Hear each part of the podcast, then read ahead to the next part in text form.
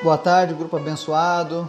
A gente está aqui mais uma tarde buscando a presença de Deus, conhecimento.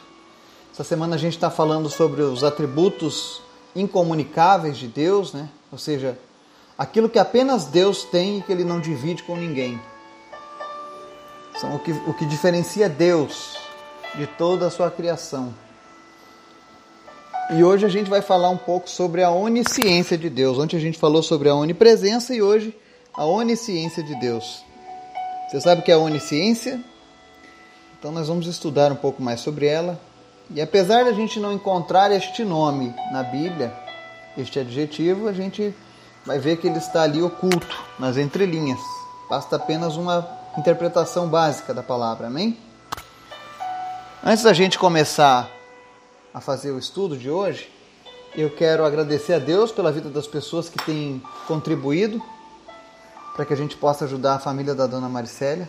Muito obrigado, que o Senhor continue te abençoando, que o Senhor te faça prosperar, que o Senhor esteja derramando sobre ti muitas bênçãos, porque você tem abençoado outras vidas. A Bíblia sempre diz que é melhor dar do que receber, porque quem dá, recebe. E recebe do próprio Senhor, amém?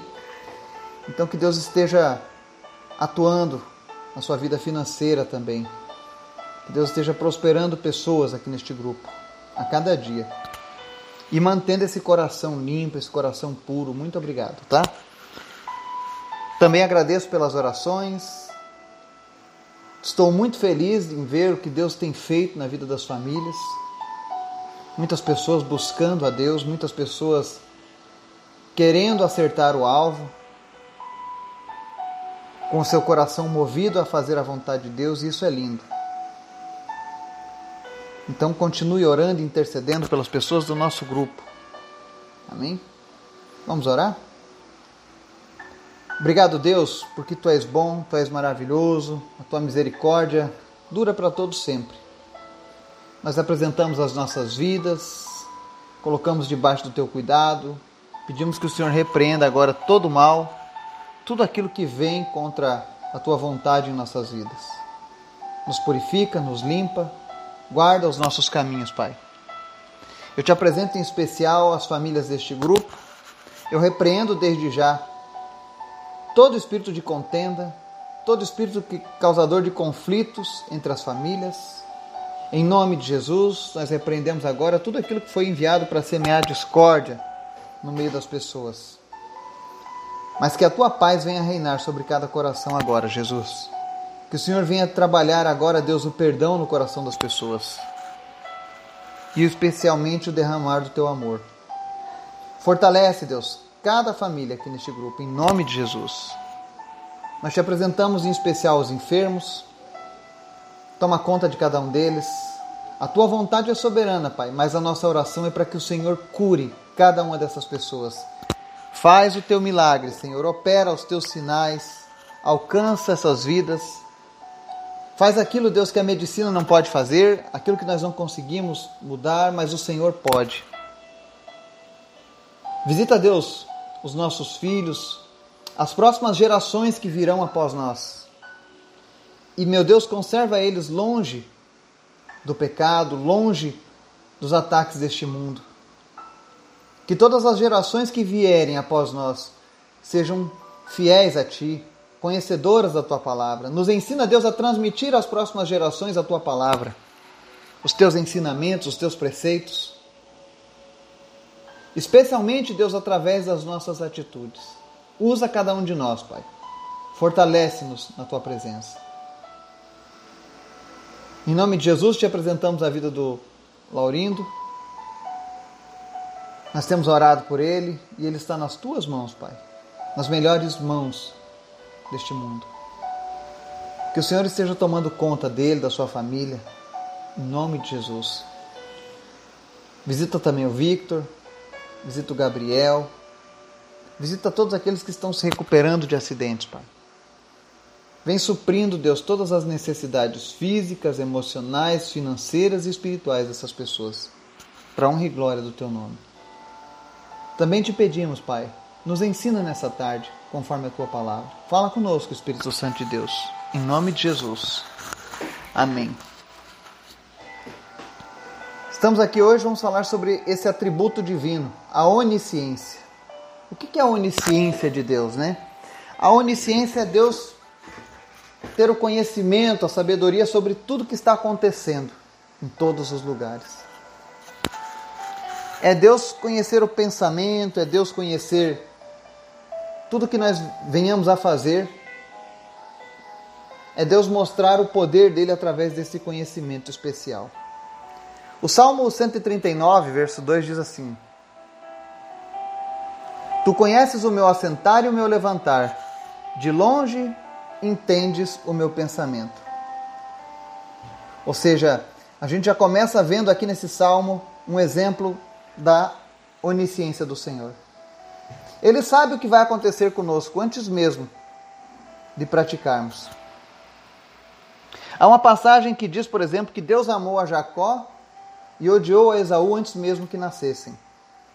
As pessoas criam muita confusão em cima desse termo, mas a verdade é que Deus conhece o coração do homem. Ele sabe das nossas inclinações e ele nunca será pego de surpresa, porque ele tem todo o conhecimento em suas mãos. Amém? Hebreus 4 diz assim no verso 13: Nada em toda a criação está oculto aos olhos de Deus tudo está descoberto e exposto diante dos olhos daquele a quem havemos de prestar contas. Nós jamais conseguiremos ocultar alguma coisa diante de Deus, porque Ele conhece tudo. Diante dos olhos dele, nada vai passar despercebido. Quando a gente segue o Salmo 139, até o versículo 4, e é interessante que ele diz assim: Senhor, o salmista Davi dizendo: Senhor, tu me sondas e me conheces. Sabes quando me sento e quando me levanto. De longe percebes os meus pensamentos. Sabe muito bem quando trabalho e quando descanso. Todos os meus caminhos são bem conhecidos por ti. Antes mesmo que a palavra me chegue à língua, tu já a conheces inteiramente, Senhor. Então, Deus sabe o que está se passando. O interessante da onisciência é que muitas vezes as pessoas tentam enganar a Deus servindo a Ele. Exteriorizam atitudes e pensam: bom, com isso aqui eu consigo enganar a Deus, porque eu estou enganando as pessoas ao meu redor. Quando eu visto essa aparência de quem serve a Deus. Mas a palavra deixa bem claro que, graças à onisciência dele, ele jamais vai ser enganado. Aqui, quando ele diz que sabe quando o salmista trabalha e quando descansa, e todos os caminhos são bem conhecidos por ti, ou seja, Deus já sabe a atitude que está sendo cometida no coração da pessoa. Então ninguém consegue enganar a Deus. Quando nós falamos a palavra de Deus, muitas vezes ela traz à tona algumas atitudes que nós praticamos que nós achávamos que passavam despercebidas a Deus. Mas é graças a essa onisciência do Senhor que a palavra dele sonda e revela o nosso íntimo. E é sempre bom que nós confiemos nesse atributo divino da onisciência. O salmista dá muitos exemplos no Salmo 139. Nos versos 23 e 24 ele diz assim: Sonda-me, ó Deus, e conhece o meu coração. Prova-me e conhece os meus pensamentos, e vê se há em mim algum caminho mau e guia-me pelo caminho eterno. Ou seja, o salmista recorria a Deus para que mostrasse a ele as coisas que ele desconhecia. Então eu e você também podemos praticar esse exercício diariamente. Todos os dias você pode se colocar diante da presença de Deus e falar: Senhor, sonda agora a minha alma. Vê se há em mim algum caminho mau e me guia pelos teus caminhos. Tenha certeza que Deus irá te mostrar isso. Outra coisa interessante da onisciência é que Deus pode ler os nossos pensamentos. Existem pessoas que têm dúvidas: eu devo orar em voz alta, eu devo orar em pensamento, aquela chamada oração silenciosa, né? Será que Deus ouve a oração silenciosa, né? Bom, graças à onisciência de Deus, ele ouve os nossos pensamentos, sim. Está repleto de versículos que mostram isso. Sabe quando você não tem mais forças para você orar, de abrir a tua boca, mas você ora lá na tua mente, nos teus pensamentos? Pois é, Deus está ouvindo. E isso é um atributo que apenas Deus pode fazer. Apenas Deus consegue ler o pensamento do homem. Às vezes as pessoas pensam assim, mas e aí? Será que os seres das trevas, o diabo, os demônios, eles conseguem ler pensamentos, saber o que está passando na minha mente? Não, eles não conseguem. Porque esse atributo é exclusivo de Deus. Apenas Deus consegue ler o que está nos nossos pensamentos, tá? Se você tinha algum receio quanto a isso, pode descansar no Senhor. Outra coisa que é interessante acerca da onisciência. Por esse fato de Deus saber o que se passa na vida de todo mundo, apenas Deus pode nos ouvir em todos os lugares. Apenas Deus conhece a tua necessidade. Não existe outra entidade que possa fazer algo que é exclusivo de Deus, tá? Deus não, atribuiu, por exemplo, a Paulo, a José ou a Maria, ou a qualquer pessoa que andou nessa terra. Deus não compartilhou essa onisciência, assim como ele também não compartilhou a onipresença, tá? São atributos exclusivos de Deus. Quando a gente estuda teologia, a gente chama esses atributos de atributos incomunicáveis de Deus, ou seja, aquilo que Deus não compartilha, que é exclusivo dele. É isso que faz dele o Deus eterno, o Deus da sabedoria.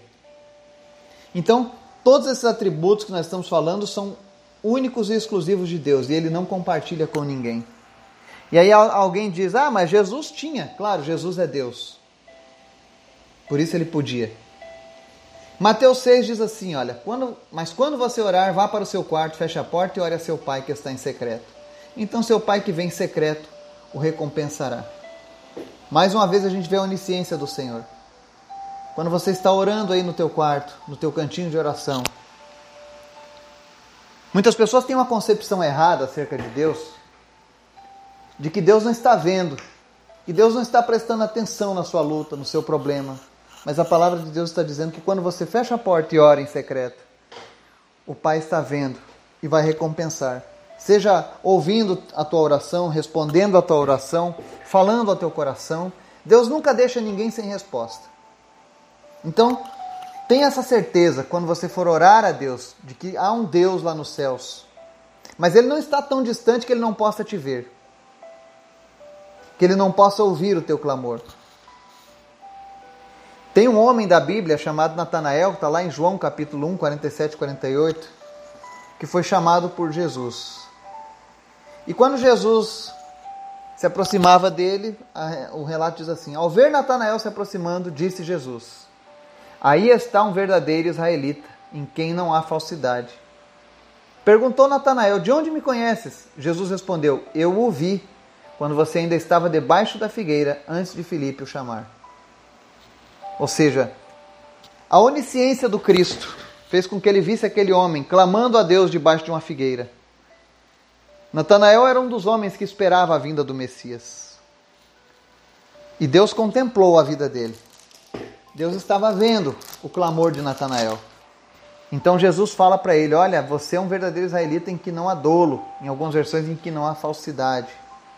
Então, tudo aquilo que você está fazendo nesse momento está sendo percebido, está sendo visto por Deus. Se você está com a conduta que agrada a Deus, a atitude de Jesus quando você se aproximar dele é: vejo aí uma filha, um filho, em que não há falsidade, um filho fiel, uma filha fiel. Entenda que tudo que nós estamos fazendo nesse momento, Deus está contemplando.